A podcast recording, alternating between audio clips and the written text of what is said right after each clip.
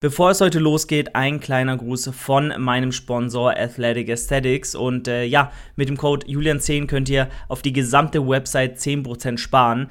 Ähm, egal ob es Handgelenkbandagen sind, Zughilfen, Trainingsequipment oder Kleidung der unfassbar nicen Klamottenlinie, die Athletic Aesthetics sowohl im Sport als auch im Lifestyle-Bereich am Start hat. Also es sieht wirklich gut aus.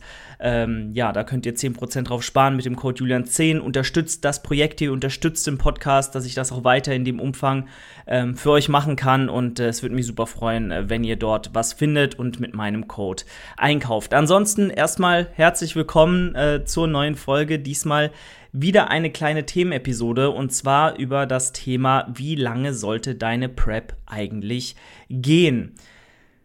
Ganz kurz, oft geht die Prep einfach noch viel zu kurz und ähm, wird viel zu kurz angedacht und angelegt. Und äh, das ist ein Riesenproblem. Das mal als Spoiler vorneweg. Wenn ich mich daran erinnere, wie mein erster Wettkampf 2018 war, holy shit, das ist wirklich. Also da scheitert schon, da scheitert schon die Prep, bevor sie überhaupt begonnen hat. Denn wenn du nicht im Voraus planst, wie schwer du zu Prep-Start sein willst oder bist und wie lange du dir Zeit lässt, um das Gewicht zu verlieren, was runter muss, wenn du das nicht tust, dann hast du überhaupt gar keinen Überblick über das, was da auf dich zukommt und dann wird die Prep höchstwahrscheinlich in die Hosen gehen oder nicht so gut und reibungslos laufen, wie sie könnte. Und ähm, wir wissen alle, wenn du irgendwann ganz, ganz tief im Körperfett wirst, dann wird jede Diät, auch eine ganz normale Lifestyle-Diät, wenn sie gegen Ende geht, wird sie einfach anstrengender und fordernder und bedarf einfach mehr Aufmerksamkeit und härtere Arbeit als zu Beginn. Ne? Die ersten fünf Kilo, die ersten fünf Prozent Körperfett oder so, die, die sind easy verloren. Das macht man mal nebenbei. Man isst halt einfach weniger, streicht ein paar Lebensmittel, bewegt sich ein bisschen mehr, that's it. Aber wenn es dann wirklich gegen Ende geht, ähm, dann ist gerade bei so einer Wettkampfdiät der Spaß vorbei und dann gilt es einfach da, äh, geht es darum, ähm, das Ganze strukturiert zu planen und auch am besten schon ähm, einen gewissen Puffer auch zu haben, um nicht mehr so hart rein diäten zu müssen, weil das schafft niemand, ohne irgendwie Essattacken zu kriegen, dran kaputt zu gehen oder die Diät abzubrechen, weil es einfach zu hart ist.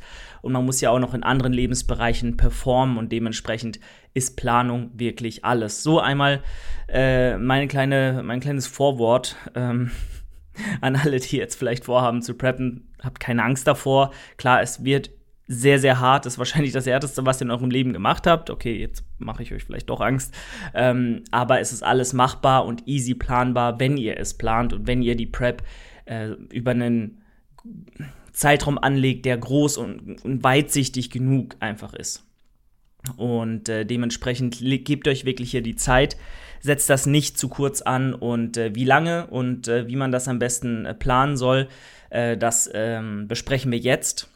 Vielleicht mal vorab, wir nehmen jetzt hier mal ein Fallbeispiel her, so dass ihr mal seht, wie das an, anhand von einem ganz klassischen Beispiel ungefähr aussehen kann, wie man so eine Prep planen kann.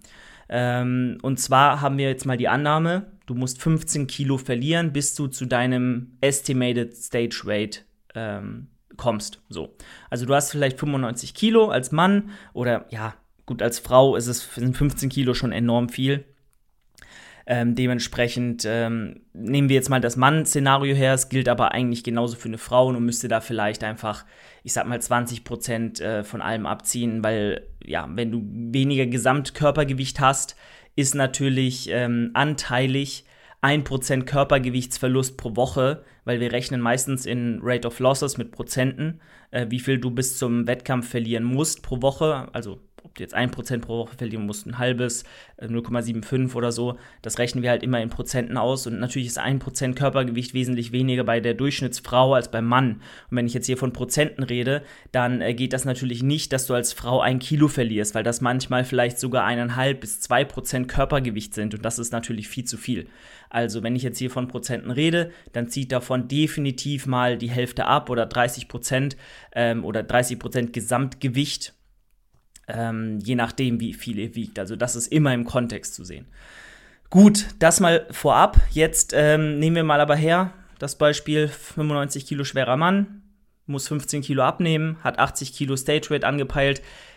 Das angepeilte Stage Weight sollte die auch immer eher zu ja, pessimistisch oder zu leicht einschätzen als zu schwer, weil am Ende steht ihr bei der äh, genannten Zahl und seid halt einfach noch nicht ready und müsst dann weiter pushen und weiter hart rein diäten, wenn ihr einfach so, äh, wenn ihr am Anfang Zeit verloren habt, ähm, rückblickend.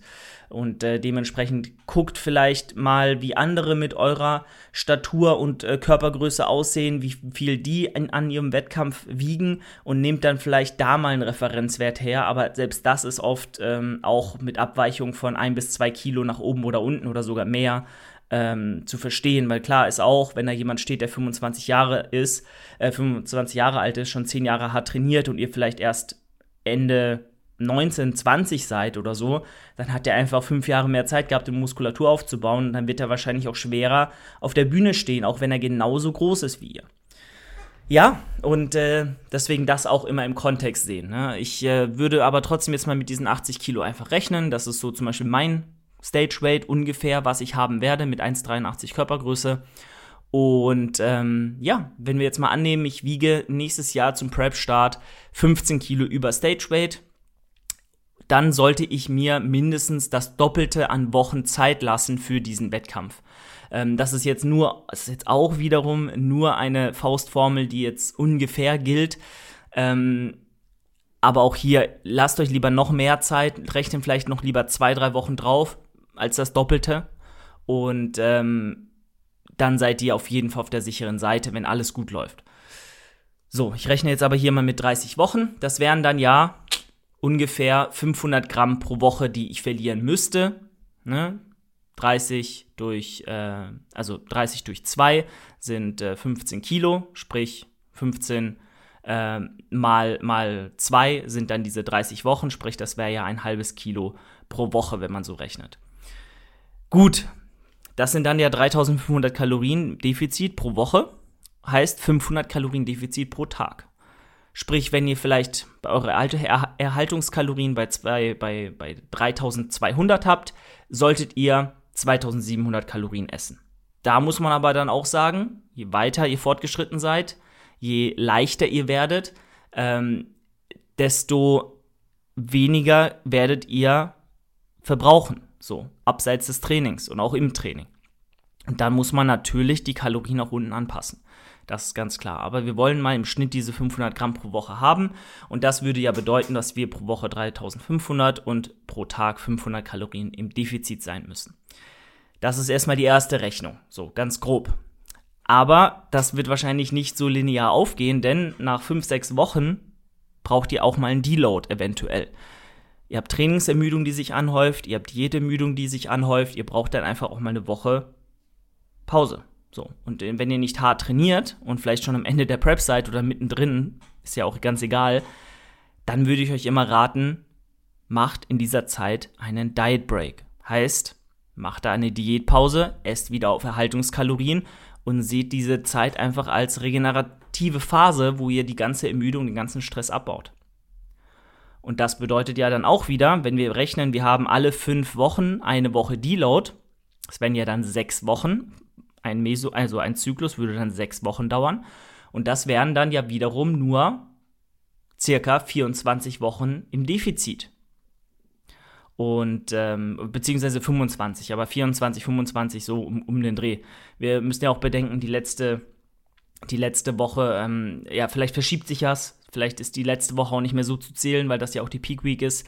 Da, das ziehen wir auch noch von davon ab. Deswegen rechnen wir dann mit 23 statt diesen 24 Wochen beziehungsweise mit 24 statt 25, aber diese eine Woche jetzt mal dahingestellt. Ne? Das müsst ihr dann auch immer gucken, wann setzt ihr eure Deloads, wie lange dauert ein Mesozyklus. Das ist jetzt hier wirklich nur ein Rechenbeispiel. Also dann habt ihr mal angenommen, Zyklus geht sechs Wochen, ihr trainiert hier progressiv, soweit es geht, irgendwann wahrscheinlich nur noch stagnativ, aber ihr häuft Ermüdung an, die ihr dann dieser Deload-Woche abbaut. Heißt, wir haben in dieser Woche kein Defizit, wir nehmen theoretisch nichts ab, weil wir auf Erhaltungskalorien sind und ähm, haben dann nur noch 24 Wochen, in denen wir uns im Defizit befinden können. Die Peak Week ziehen wir ab, dann sind es noch 23. Weil in der Peak Week laden wir, da haben wir netto kein Kaloriendefizit in aller Regel.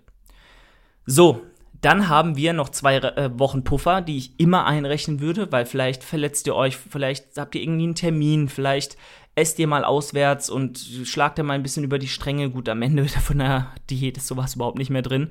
Ähm, da, also wirklich gar nicht. Das würde ich auch jedem meinem Klienten so sagen. Ne? Also in, in, in, den letzten zwei Monaten von so einer Diät, also in den letzten 33, 40 Prozent, not gonna happen. Du musst dein Essen vorbereiten und du wirst nicht irgendwie auswärts äh, eskalieren können, sonst kannst du den Wettkampf vergessen. So, das ist halt die Einstellung, die man mitbringen muss, dass auch andere Dinge dafür hinten anstehen. Aber das ist ähm, ein anderes Thema. Gut, wir haben diese zwei Wochen Puffer und ähm, haben so einfach Zeit, um auszugleichen. Das braucht ihr. Ihr braucht immer Puffer. Ich meine, das Worst-Case-Szenario ist ja, ihr habt, äh, ihr, ihr, braucht diesen Puffer am Ende nicht, so, und könnt dann vielleicht ein, zwei Wochen ähm, am Ende der, der Wettkampfdiät, wenn ihr schon vorher fertig seid, auf Erhalt essen oder euch langsam hochfieden und ähm, nur noch weniger Körperfett verlieren gegen Ende. Das ist ja, das ist ja ein völliger Luxus. Und gibt euch dann auch ein gutes Gefühl bis zum Wettkampf, weil die Einheiten wieder besser werden, ihr habt wieder mehr Energie.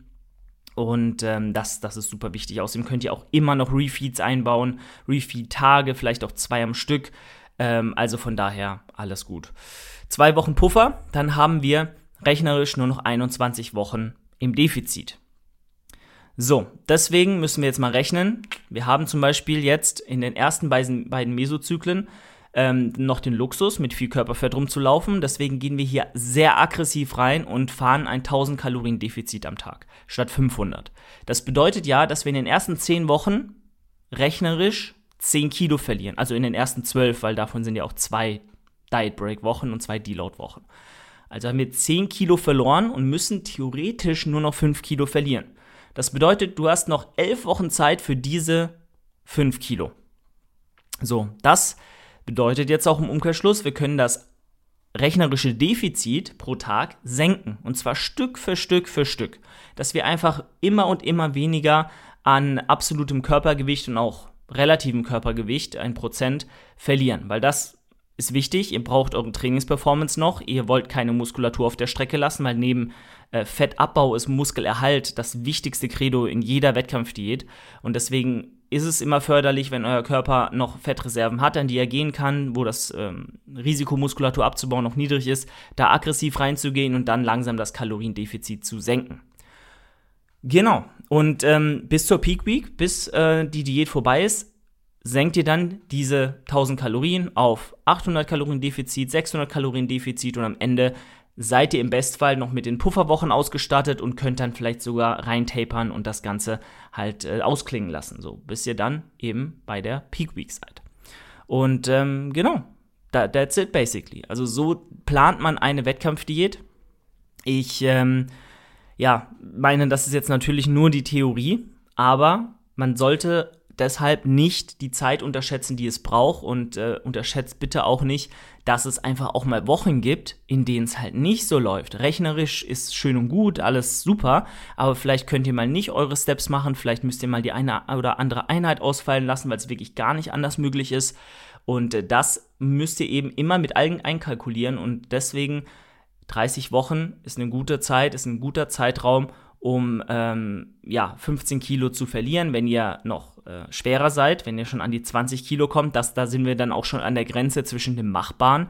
Klar, es gibt auch Leute, die ähm, nehmen irgendwie 25 Kilo in ihrer Prep ab, aber wenn ihr wirklich 20, 25 Kilo über Stage Weight seid am Start eurer ähm, Wettkampfdiät, würde ich mir Gedanken machen, was ihr eigentlich in der Vergangenheit nicht so richtig gemacht habt oder falsch gemacht habt, weil ähm, so, so mit einem so hohen Körperfettanteil in eine Wettkampfdiät zu gehen, ist halt nicht äh, produktiv. Da werdet ihr in allen Bereichen einfach nur drunter leiden und ähm, auch viel eher die Gefahr haben, dass ihr diese Diät nicht ähm, so gut zu Ende bringen könnt und auch nicht so einfach übersteht und das Ganze dann eine Tortur wird, weil ihr entweder sehr lange am Stück diäten müsst oder vielleicht am Anfang sogar mehr als ein Prozent Körpergewicht pro Woche verlieren müsst. Ähm, deutlich mehr und das ist halt nicht geil. Also das zehrt an euch und das ist alles andere als angenehm.